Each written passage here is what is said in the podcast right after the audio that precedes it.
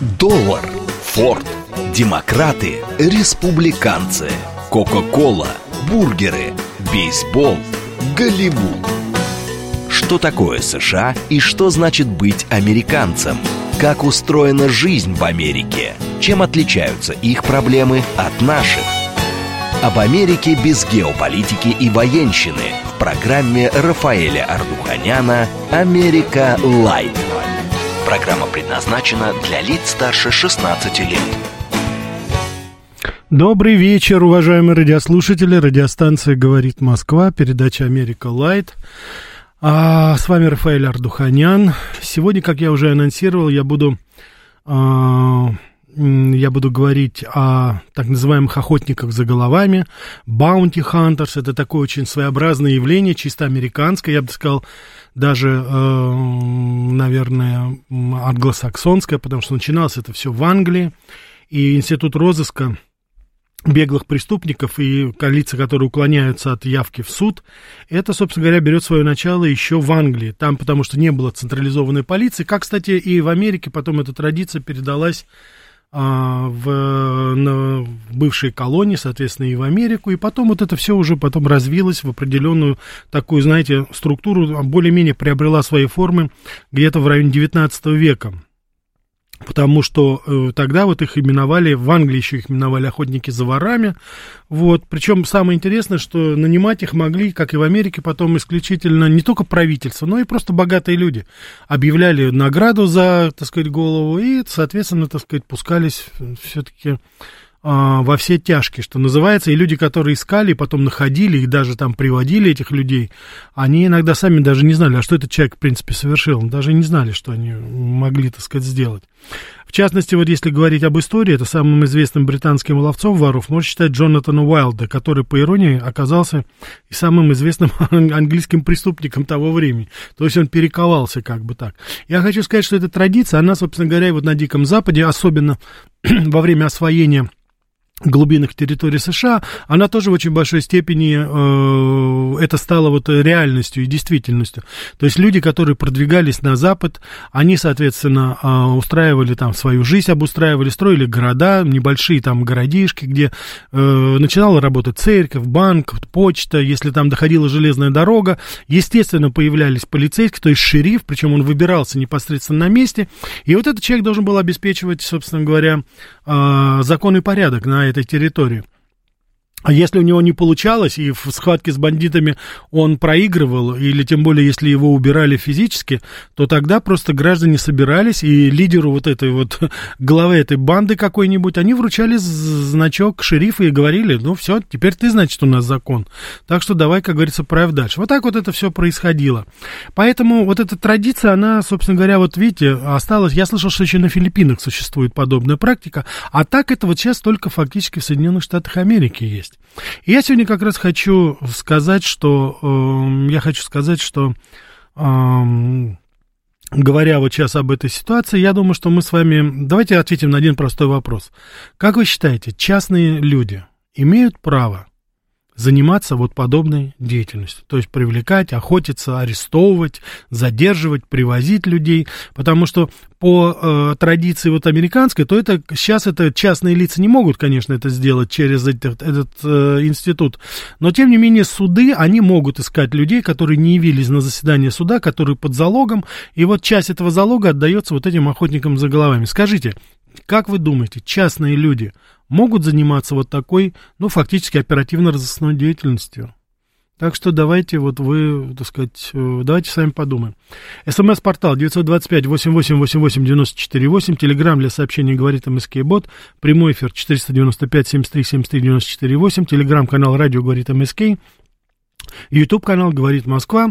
Звоните, давайте поговорим. Мне вот сейчас приходит сообщение, что э, спрашиваете, что вы думаете по поводу э, смерти Навального, вот, э, говорите, значит, насчет этого. Давайте мы подождем, узнаем официальное, во-первых, сначала.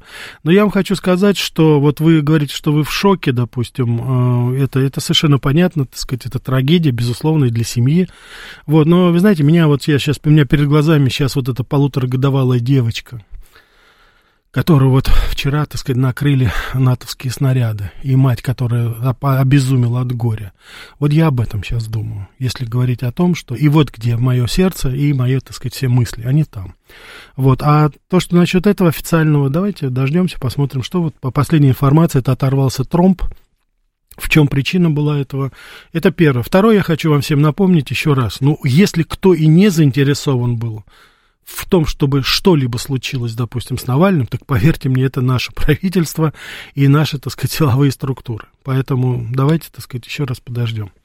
Давайте все-таки будем говорить по теме нашей «Охотник за головами». Это потому, что очень любопытный институт. Он причем очень широко представлен в самых разнообразных произведениях, скажем так, и начиная от кинофильмов, кончая книгами и всем тем, что в той или иной степени вот касается именно этой темы. А, я хочу сказать, что, а, значит, сначала, как уже говорили, это были bounty. Да, почему название? Вот вы спрашиваете здесь, почему название bounty? Bounty это еще э, сленговое название э, за подарок, за приз, за вознаграждение. Вот скажем так. Я, конечно, понимаю, наверное, многие из вас э, баунти у него связано там с шоколадкой какой-нибудь. Это. Ну да, это тоже название, это как бы имеется в виду, что это остров, который как рай, как подарок. Такой, знаете, экзотическое, очень, так сказать, красивое место. Это тоже здесь созвучено. Значит, если так переводить по смыслу, то это, собственно говоря, охотник за вознаграждение, да, вот за, за что-то. В данном случае речь идет о, ни много ни мало о задержании какого-то преступника или человека, который был а, еще пока не осужден, но тем не менее не явился по той или иной причине в суд. Вот сейчас именно это. Я во время работы в Америке видел очень много фильмов, причем документальных. В Америке это целая династия.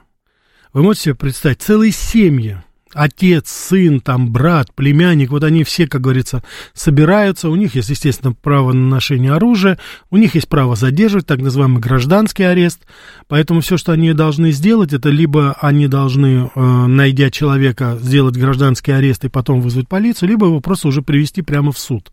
Это в зависимости от ситуации. Дело, кстати, рисковое, безусловно, потому что одно дело это какой-нибудь неплательщик, человек, который не окажет сопротивления, но, как вы сами понимаете, очень много людей, от таких отъявленных уже бандитов, которые просто так не сдадутся.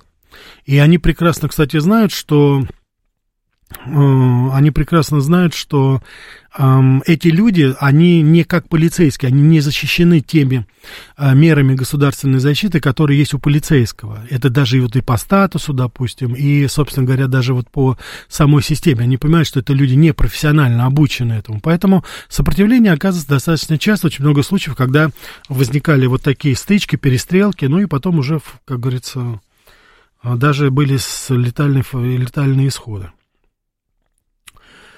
А,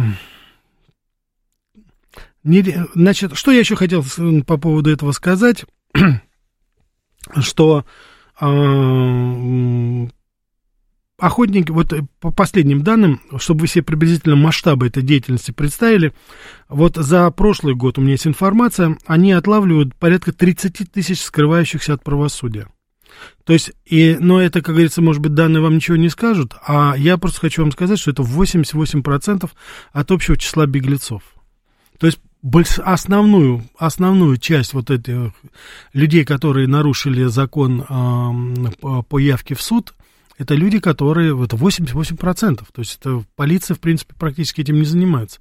Это занимается вот именно вот это, это именно вот эти вот организации. Так что здесь, как говорится, очень любопытно. Да. А, именно это. То есть это целый институт, который подвержен определенным э, государственному регулированию, они платят налоги, у них там страховки какие-то совершенно, так сказать, несусветные. Вот. И, собственно говоря, это вот происходит э, постоянно, в зависимости от штата. Вот здесь еще очень важно. Вот э, в основном этот э, порядок, он процветает э, в южных штатах, как вы сами понимаете. Они очень любят именно вот там ребята, потому что там э, причем это, знаете, даже вот, допустим, в штате Техас этот закон не ограничивает. Вы можете а, быть, допустим, шерифом, вы можете быть полицейским, но вы можете в какой-то момент, естественно, вне своего а, дежурства, вы можете стать вот таким охотником, баунти-хантер, и вы можете выполнять свои, как говорится, такие, знаете, внеслужебные обязанности. То же самое. Ну, там просто деньги, то есть фактически люди подзарабатывают таким образом. Так что там регулируется по-разному. В Лузиане охотники обязаны носить специальную униформу. В Кентукки охота за головами запрещена. Вот, так что вот здесь вот... Но опять, почему она запрещена? Не потому, что они там не хотят, чтобы это делать. Дело в том, что э, вот эти охотники за головами, они возникают тогда, когда происходит э, какое-то судебное разбирательство, и там отпускается подозреваемый под залог. А вот в Кентукки просто нету этого правила, это правило отпускать под залог, и поэтому, соответственно, нет и вот этих охотников. А в других штатах это, собственно говоря, процветает. Вот, как я вот уже говорил, в Техасе могут быть даже полицейские сотрудники других правоохранительных органов. Ну, как правило, это, конечно, частная организация, вот такие ЧОПы так называемые. Вот. И в целом оно, так сказать, не ограничивается. Вот. И здесь э, это уже э, на месте, так сказать, эти вопросы решаются а, на усмотрение, собственно говоря, вот этих людей, вплоть до того, что, я, как я уже сказал, даже применение оружия, оно здесь тоже совершенно а, допустимо, вот в этом плане. Но, опять же, это допустимо не потому, что им, каждый практически американский гражданин при известных обстоятельствах может при помощи оружия соответственно, ну, там, защищать себя, потому что если они приходят, осаждают дом, я вот видел очень много документальных фильмов, где рассказывается об этом, когда осаждается целый дом, там находится человек, он говорит, я не выйду, и начинает стрелять, те стреляют в ответ, может быть, то есть там много чего может происходить, это ничем не отличается от простой полицейской облавы, может быть, в этом. Ну, так, так что это вот тоже, понимаете, в какой-то степени говорит вот о статусе этих людей, каким образом они работают. Это, конечно, определенный склад ума, может быть, потому что в Америке тоже мнение разделилось, очень многих ненавидят, потому что, ну хорошо, полицейские, они вроде бы им по должности, это положено. Ну а вы-то, чего вы зарабатываете вот на этом, да? Это в как... А, очень многие говорят, что надо отменить, очень многие заратуют за то, чтобы в какой-то степени ограничить, может быть, деятельность. Но я, вы знаете, я думаю, что а, я думаю, этого не будет по одной простой причине. Это одна из тех немногих ситуаций, когда американцы могут совершенно легально использовать свое оружие. Но вот этот все-таки вот э, закон э, gun law, как они называют, закон оружия, закон револьвера, он все-таки действует до сих пор, подсознательно, может быть, даже, понимаете? Потому что ведь именно так решались вопросы к, до этого. То есть, допустим, представьте себе город, на который нападает какая-то банда, допустим, бандитов, тогда шериф, если он, как говорится, крутой шериф, ну а в американских вестернах других шерифов не бывает, как вы сами понимаете, он организует вот такое ополчение, то есть берет людей, и они, как говорится, идут и уже непосредственно защищают свой город, если у него хватает сил. Если не хватает сил, они погибают, то, соответственно, банда просто владеет городом. А чтобы все представляли, там же расстояние тогда было сотни километров, там какая там помощь. Еще и телеграфа не было особо, там только-только появлялся, но его не было в маленьких городах относительно. Это только по побережью начиналось. Так что 19 век достаточно дикий в этом отношении был. И вот, собственно говоря, вам, пожалуйста, вы предоставлены сами себе. Отсюда вот эта вторая поправка, отсюда вот это ношение оружия и применение его. Потому что сейчас это уже, конечно, такой, знаете, а, анахронизм стал. Но тогда это, это невозможно было. Ты едешь, ты идешь пахать свою землю, ты должен взять оружие. Ты идешь пасти свой скот, ты должен э, взять оружие. Ты идешь в церковь, ты идешь туда с оружием. Это все с оружием, потому что по-другому просто не получается. Так, давайте ответим, а потом продолжим. Да, слушаю вас. А, добрый вечер, Дмитрий. Да, Дмитрий. Вот я насколько помню, насколько я помню, вот показывали там в новостях то, что последние, то есть беспрепятственно в Америке обносят там магазины, воруют дорогие модели телефонов да. и так далее. Я просто к тому, что э, получается вроде как право быть охотником за головами у тебя все еще есть, а вот случаев применить оружие, в том случае, когда, ну, казалось бы, явно очевидно там какой-то там вор, ты не можешь. И здесь да. получается такой вот как бы диссонанс. Совершенно верно, да, потому что здесь, конечно, известно, почему я говорю, что это анахронизм, конечно, уже пережиток, потому что они, во-первых, должны охотиться э, по приказу суда, то есть у них должен быть, э, ну, я так понимаю, копия постановления суда по привлечению его, к э, приводу его, допустим, в суд. Этот человек сбежал, не пришел, не явился. Конечно же, когда они с оружием там находятся, и потом, когда они вызывают полицию, они, конечно же, предъявляют вот это решение суда. А решение суда это закон и для них, и для полицейских. Так что здесь там единственное, что вопрос юрисдикции может быть какой. То есть, где они поймали, в каком месте. Может быть, он совершил преступление в одном штате, а перебрался в другой штат. Но там же тогда и действовать должны люди, которые... Это лицензия же. Лицензия именно в этом штате. Там это обусловлено. Но вы не имеете права применять ни оружие, ни ловить без решения суда. А как вы сами понимаете, это толпы тинейджеров, и не всегда тинейджеров, которые, как вы говорите, обносят эти магазины, они еще не привлечены к суду. Их еще никто не осуждал, их еще никто, так сказать, это. Поэтому, конечно, здесь применение оружия абсолютно недопустимо, само по себе. Вообще, э, применение оружия, там, к, допустим, к тинейджеру, к подростку, в, в Америке. Это, конечно, гиблое дело для полицейского. Он никогда не будет это делать. Это в самом худшем случае он сможет этот так называемый шок, этот электрошокер свой употребить.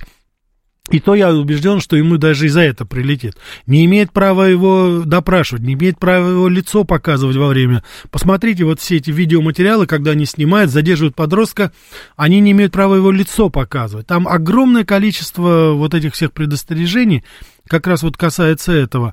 И в данной ситуации мы с вами прекрасно понимаем, что это, конечно, ограничивает работу любого полицейского. Я, кстати, думаю, что, может быть, в какой-то степени именно вот эти 88%, которые я вам озвучил, тех людей, которые вот при, привлекают людей к суду, приводят их, я думаю, может быть, поэтому это что-то такое, знаете, ну, а, аутсорсинг отдан, потому что полиция в этой ситуации, ну, у нее в какой-то степени связаны руки.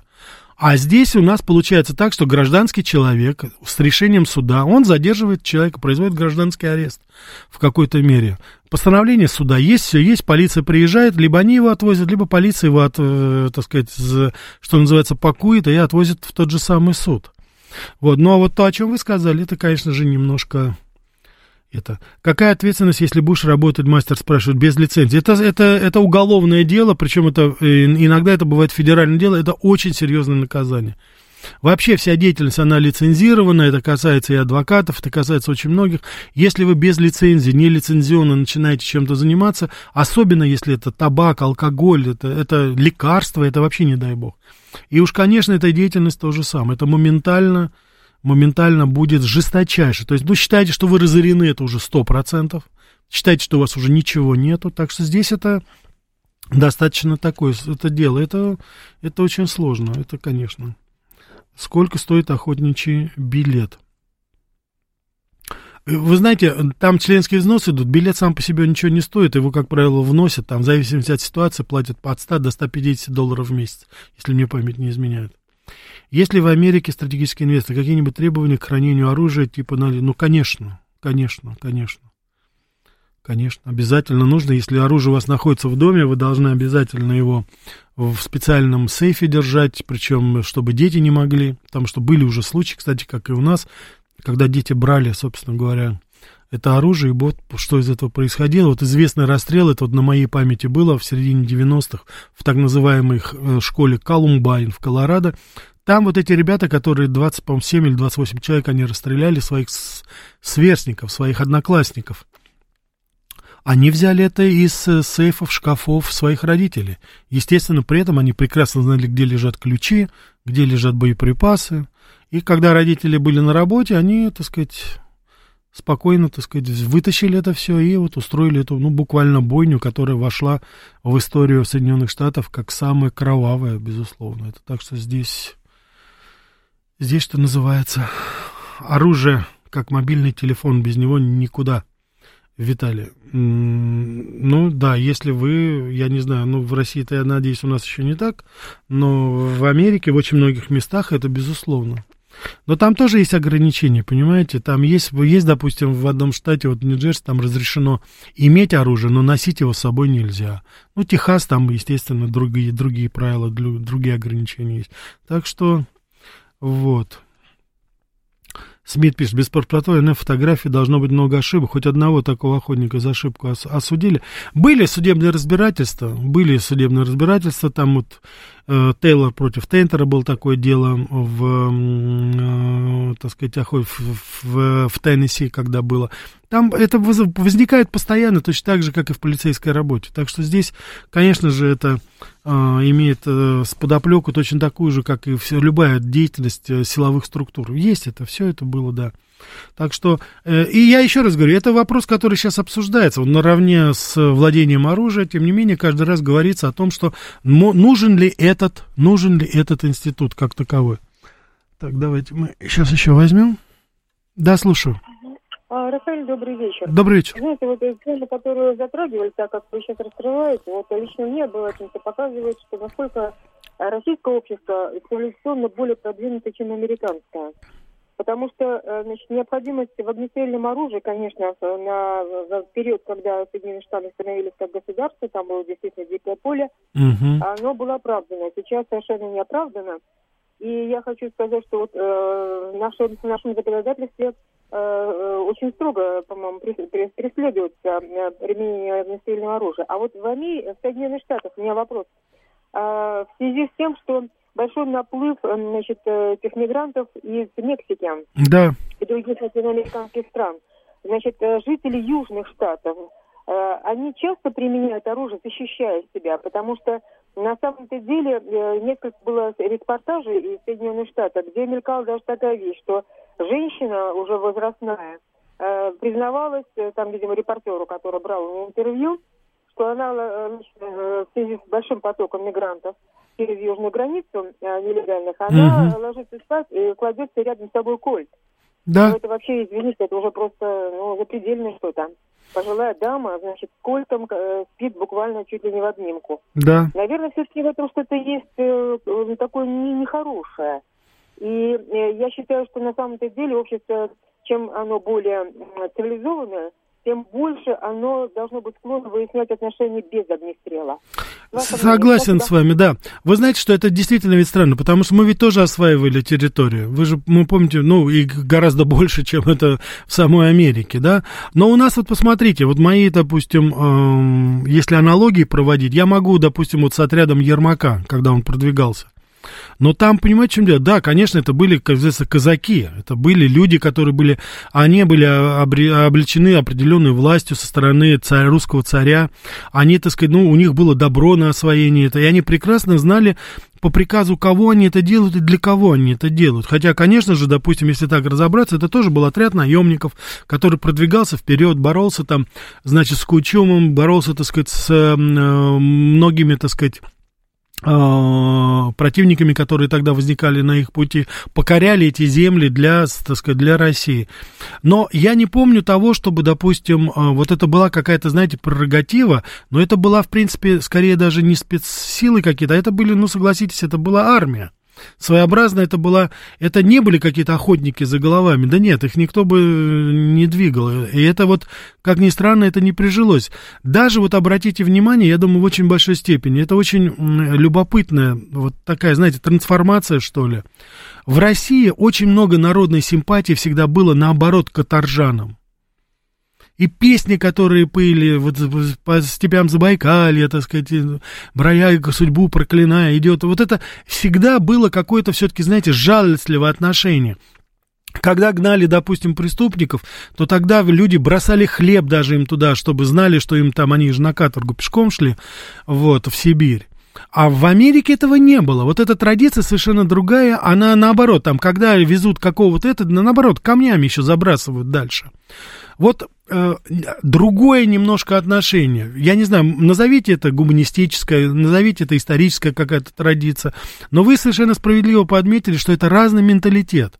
Разная все-таки ретроспектива у нас здесь идет. Вот мы когда говорим об этом, о людях вооруженных, которые вот нерегулярные, вот которые наделены какой-то властью, вот у них разные функции все-таки были все-таки были какие-то разные функции, да. Я думаю, что это тоже в какой-то степени отражает, а, ну, характер народа как это становилось, каким образом это было, каким образом продвигались мы на восток, и каким образом американцы продвигались на запад, как они, как говорится, вот это шли, каким образом они это все выстраивали. Это, я вот думаю, как раз вот этот институт «Охотник на головами», и я хочу еще раз сказать, нигде больше нет. Вот на Филиппинах еще есть, но там другая немножко форма. Ни одна другая, не то, что там цивилизационная, ни, ни, в какой другой стране, ни в Африке, ни в Латинской Америке, нет этого. Не доверяет народ, каким-то людям частным, которые там вершат закон. Вот это тоже очень любопытно, понимаете? В Америке это еще осталось. Как ни странно, одна из самых молодых стран, она очень-очень неохотно расстается со своими традициями. Я сейчас предлагаю, уважаемые радиослушатели, послушать вместе со мной интереснейший выпуск новостей, а после этого продолжим про охотников за головами. Что такое США и что значит быть американцем? Как устроена жизнь в Америке? Чем отличаются их проблемы от наших? Об Америке без геополитики и военщины в программе Рафаэля Ардуханяна «Америка. Лайт». Добрый вечер, уважаемые радиослушатели. Продолжаем нашу передачу об охотниках за головами, Bounty Hunters. Говорим об этом очень странном, таком немножко архаичном институте поимки людей, которые нарушили закон в Соединенных Штатах Америки. Вы здесь спрашиваете, как, как это началось, каким образом вот узаконилось, что ли. Это началось все в тысяч, далеком 1872 году. Как раз тогда вот Верховный суд США, то есть вот видите, там 150 лет назад, он как раз вышел вот с такой, э, значит, с таким решением, что те люди, которые Э, внесли залог за какого-то преступника, осужденного человека, эти люди имеют право на свое усмотрение, они могут, соответственно, э, значит, нанимать кого-то, даже частных э, людей, которые бы нашли этого человека, чтобы вернуть залог. Потому что если, допустим, подсудим эм, эм, подозреваемый или, может быть, уже осужденный человек не возвращается в суд для, так сказать, продолжения действия, то тогда залог, который внесен за него, он переходит в пользу государства. Вот именно, чтобы не потерять весь залог, то тогда вот люди, которые его вносили, они имеют право нанять кого-то, который там за часть этого залога должен, по идее, вот найти этого человека. Так что началось это уже узаконено было где-то вот порядка 150 лет тому назад. Хотя я еще раз хочу сказать, до этого была совершенно нормальная практика, когда вот здесь правильно вы пишете, о том, что как в салоне висели вот эти объявления, wanted, да, разыскивается преступник. Совершенно верно. И причем самое интересное, что вот расклеивали подобные вещи не только власти официальные, не только шериф или судья, допустим. Это могли расклеивать практически все люди, которые могли себе позволить в той или иной степени оплатить эти услуги. Так что вот я поэтому я вам вначале сказал, что иногда люди, которые охотились за тем или иным человеком, они даже не знали, а кто его вообще разыскивает. Им надо было взять, привести, получить свои деньги, привести там в какое-то место. Вот и все. Поэтому вот это все происходило такое немножко спонтанно. И вот только 150 лет назад они узаконили это, и это стало уже каким-то, знаете, таким нормальным, скажем так, делом. Так, давайте мы еще возьмем, потом продолжим. Да, слушаю вас. Добрый вечер, Рафаэль. Да. Это Виктор 26 да, за эфир Подмосковья. Да, Виктор. У меня вот такой вопрос. Значит, в некоторых странах, ну, вы отлично знаете, стреляют вверх, да. А потом стой, стрелять буду и так далее. Там да. Потом это миллион этой бумаги. А как происходит э, э, там неподчинение власти в Америке? Не пора ли, как говорится, нам с этим делом там что-то сделать? Я понял, да, я понял. Значит, вы знаете, очень хороший вопрос, немножко в сторону, но э, стоит немножко отойти.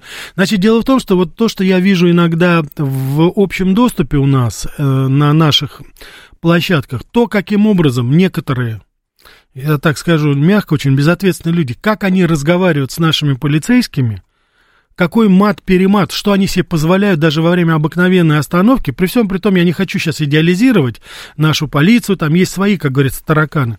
Но то, каким образом по-хамски ведут, ведь здесь же вопрос даже не то, что правильно, неправильно, там это человек по-разному может реагировать, но вот это отношение к важнейшему институту власти, полиции, вот в такой форме, когда полицейские выслушивают, и я не могу понять, почему они не применяют силу в такие моменты, уговаривают, отойди от машины, выйдите из машины, опустите стекло, там, бог знает что. Это, конечно же, говорит все-таки о том, что вот э, что-то не в порядке в этом датском королевстве. Потому что, ну, вы сами знаете, как в Америке-то. Это еще так вот после Флойда вроде бы немножечко а, немножечко изменилась ситуация, но в целом происходит то же самое. Говорится один раз, потом предупреждается, потом в лучшем случае, если это там, да, они видят уже там, если это женщина не вооружена, и неважно, ты беременная, не беременная, тинейджер, тебя, значит, электрошокером, кладут тебя сразу просто на пол или на землю, сразу на тебя наручники, а потом выясняется все остальное. В лучшем случае тебе наденут наушники, ты будешь стоять у своей машины и будешь выслушивать все, что тебе говорит полицейский. То, каким образом у нас происходит, я считаю, это очень и очень непрофессионально. Потому что, ну, это действительно уже переходит все абсолютно мыслимые или немыслимые рамки. Сколько носится, посмотрите эти погони, когда, да, послушайте, ну вы прекрасно видите, как в Америке это. Машины окружают сразу, как говорится, так называемый полицейский разворот, или просто стрельба начинается моментально, причем не только из пистолетов, а из всего оружия, которое только есть. Человек представляет угрозу жизни окружающим, значит, его надо остановить. И в этом, я считаю, что основная задача, собственно говоря, полиции. А те люди, которые не подчиняются полицейским, должны 20 раз подумать, что происходит. Здесь еще очень-очень много работать, и я думаю, что есть много чему поучиться у наших так называемых американских коллег. Так, давайте еще возьмем. Да, слушаю вас. Здравствуйте, Рафаэль да. Ростислав. Очень такая детективная тема. У меня по одному детективу к вам вопрос совершенно такой, знаете, неожиданный. Вот у Джона Лекаре в романе «Люди Смайли» там Москва подставила Лондону свой источник информации, который им сообщал, что у них нет советского крота, а операция Ми-6 проваливается, потому что есть персонал болтливый. Ну, это как-то доходит до Москвы. Да. Я читал, что Москва, Москва очень любила журналистов из Дома радио, как двойных агентов подставить. А вы не могли бы поговорить с кем-то из английской редакции, вот бывшего и на вещании, почему ЦРУ и Ми-6 всегда так клевали на такие подставы? Ну, Спасибо. я не знаю, да. А вы не перепутали шпион, пришедший с холода, вот по поводу вашей оценки? По-моему, это оттуда. Но неважно сейчас, если говорить об этом. Значит, я не могу подтвердить и не опровергнуть того, что вы говорите. Дело в том, что службы навещания я прекрасно знаю. Это было здесь, в нашем здании. Я прекрасно помню, был знаком с многими людьми. Более того, мой учитель, покойный Валентин Сергеевич Зорин, он как раз был здесь политическим обозревателем, и он имел тоже к этому отношение, хотя в большей степени это телевидение было. Дело в том, том, что сотрудники навещания, это, безусловно, были люди, которые были теснейшим образом связаны с нашими спецслужбами. И здесь их диапазон, их радиус действия, он был расширен. Они могли встречаться, они ходили в посольство, английское, американское, канадское, любое. И, естественно, они, так сказать, вот э, имели в этот доступ. Но, да, если вы имеете в виду, было ли, допустим, это и, а, как бы так, знаете, обратный, так сказать, эффект, что их вербовали, ну, наверное, есть. Наверное, есть, по крайней мере, мы с вами знаем несколько примеров наших спецслужбистов, которые были перевербованы. Так что наверняка, наверняка это, наверное, было. Рискует ли кто-нибудь в Америке попытками отменить эту статью Конституции об, об оружии? Постоянно говорят либералы, постоянно. Стратегический инвестор спрашивает об этом, но постоянно это очень мощное лобби про оружейное, это так называемая ассоциация владельцев оружия, Rifle э, National, э, значит, э, РНС, Rifle National Committee, да, вот, так сказать, это группа людей, владельцев оружия, то есть вот туда миллионы людей там, в основном это белые люди, конечно, и никак не отдают они эту вторую поправку, и вот, так сказать, что хочешь с ним делать. Рафаэль Саша Зум пишет, ну почему у нас не делают морду в пол, головой в лобовое стекло, ноги широко оставить, все прощают, ну и, и так далее. Вы знаете, что я не хочу вот детализировать это так, но я просто хочу сказать, что все-таки поведение вот полицейское, вот когда мы видим ролики, где, ну, фактически плюют чуть ли в лицо нашим полицейским, я сейчас не говорю, опять же, не хочу ничего идеализировать, но так не должно быть, понимаете? Ведь полицейский, любой полицейский, который, вот, так сказать, находится, но он это же не просто, так сказать, вот индивидуум, допустим. Это представитель власти, на нем государственная форма, на нем погоны, на нем знаки различия государственные. Я хочу сказать, что у нас, вот, допустим, за ношение э, символов нашей государственной власти, вот на машины, вы знаете, вот иногда некоторые клоуны, которые выставляют, и за это их наказывают.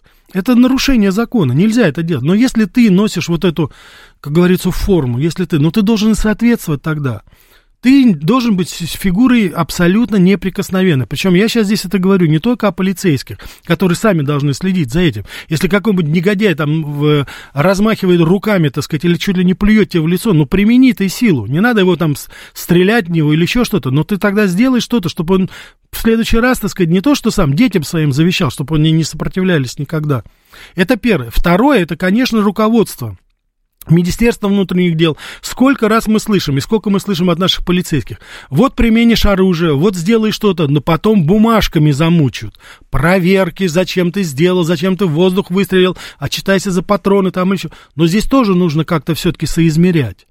Здесь надо поработать, потому что, я еще раз хочу повторить, мне кажется, вот я сейчас с точки зрения, знаете, имиджевых характеристик говорю, как вот, ну, политтехнологию считаете это. Здесь нам нужно поработать, и я еще раз хочу повторить, здесь о много чему есть поучиться у американцев. Несмотря на то, что сейчас не самые лучшие времена, но тем не менее, все-таки я несколько раз сталкивался с полицейскими в Америке, поверьте мне, это все-таки высокопрофессиональные люди, и никто не может им что-либо сказать, когда они на дежурстве. Ни президент, вообще никто они вот осознают эту ответственность. В большинстве своем, конечно, не все.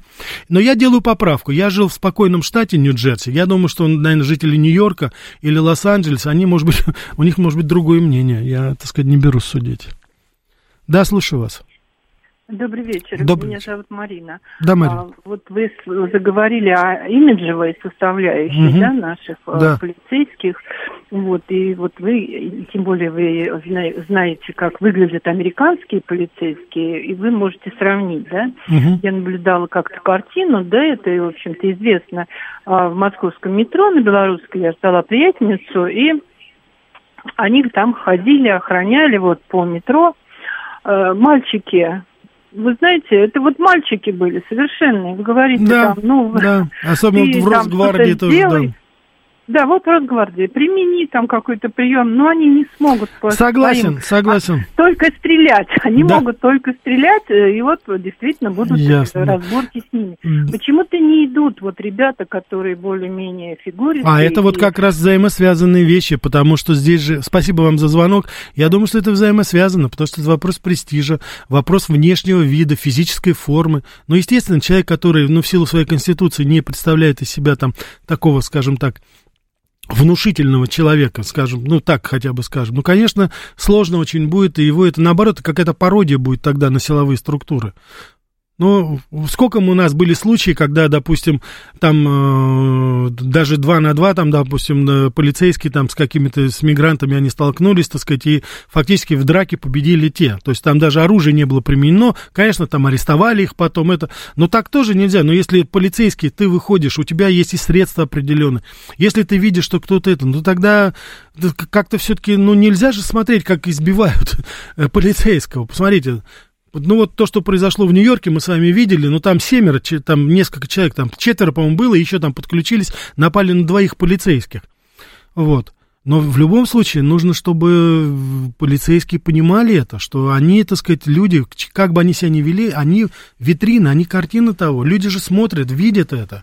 Отсюда и уважение, отсюда это. Хотя, конечно же, вот выслушав вас, уважаемая радиослушательница, я, конечно, должен сказать, что э, сотни ребят из Росгвардии, они сейчас с честью несут свою службу на передовой с честью и спецназ, и рядовые члены там. То есть здесь, здесь просто надо, ну, элементарно все-таки, знаете, какую-то, ну, а, определенную политтехнологию выработать для того, чтобы вот достижения и в технической, и в организационном ключе, они еще соответствовали вот визуальному. Это тоже нужно подумать об этом. Потому что как, какая-то, знаете, несуразная форма не по размеру на худеньком таком худосочном пареньке, это тоже не очень хорошо. Мне так кажется. Так, так, лично вот я, здоровый лось, 120 килограмм, 2 метра ростом. Всегда говорю уважительно и понимаю, что они решают вопрос. Никогда не было проблем. Я с вами совершенно согласен. И я тоже, как говорится, если нет никакой необходимости, слава богу, за последние много лет не было это, зачем обострять? Ну да, я могу, конечно, там, когда я еду на машине, меня останавливает, я могу, конечно, потратить там полчаса времени и сказать, представьте, скажите, там еще что-то. Но если это на посту, если мы видим, что стоит патрульная машина, если мы видим это, у них идет проверка. Я вижу, что они э, останавливают определенные автомобили. Ну, я приблизительно могу догадаться, что идет какой-то рейд. Там а, а, под каким видом, что там, я уже не знаю. Ну, покажи свое, свои права, покажи документы, езжай дальше. Но не надо, как говорится, ничего. Хотя недавно вот была такая ситуация, я помню, подошел молодой, так сказать, человек, так любопытно заглянул в машину, я облокотился, там чуть ли не влез в, в, это, в кабину, я сидел с своей супругой. Но я его вежливо попросил, я говорю, молодой человек, я говорю, не надо облокачиваться на мою машину, я говорю, отойдите.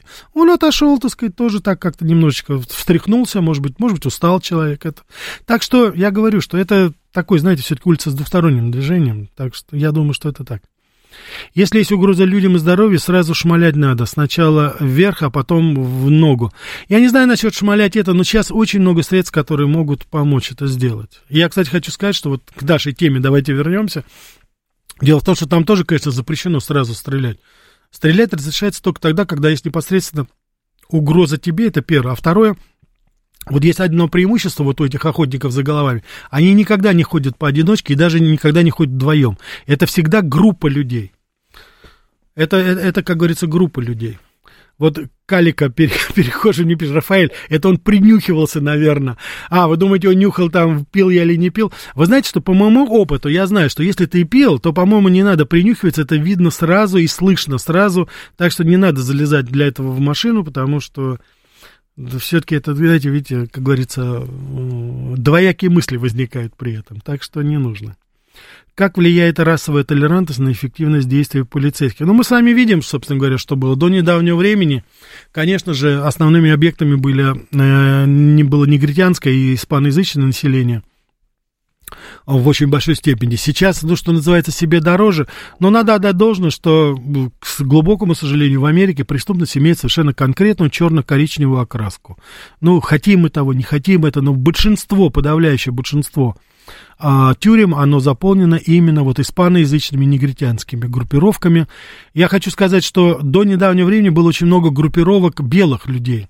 Если вот вы посмотрите даже некоторые фильмы 40-х, 50-х годов, то там всегда были, допустим, группировки итальянской мафии, там ирландской были, они отдельно всегда были. Были там представители, допустим, других каких-то, так сказать, вот там, э, в зависимости от того, кто сидит. Одно время даже вот и были из Восточной Европы группировки. А, вот. Сейчас фактически вот э, белая группировка, это одна, это вот эти так называемые байкеры, рокеры, скинхеды, там все вместе это перемешано. А основное, конечно, ну, что называется, бал в тюрьмах правит, это негритянские банды и, конечно же, латиноамериканские банды. И вот они сейчас как бы... И, кстати, вне тюрьмы латиноамериканская диаспора и негритянская диаспора, они конфликтуют и соревнуются за, ну, что называется, право быть номер два. Скажем так, такие майнорити номер два, да? Э, вернее, майнорити номер один, а вот, так сказать, группировкой номер два потому что белые все-таки пока еще большинство составляют, а в остальном это вот они, как говорится, испытывают это. И латиноамериканцы за последнее время очень-очень потеснили негров, а я так вот, насколько могу смотреть, насколько я могу судить, а, есть такая тенденция, по крайней мере, у меня такое мнение складывается, что специально стравливают их, специально стравливают их, чтобы ну, какие-то, как говорится, свои, как говорится, каштанчики вытаскивать из этого костра. Это, это есть такое, есть такое. Короче, делят рынок, пацаны. Ну, в принципе, да, да, потому что сейчас латино... за счет чего поднялась латиноамериканская преступная группировка? Она поднялась за счет наркотиков.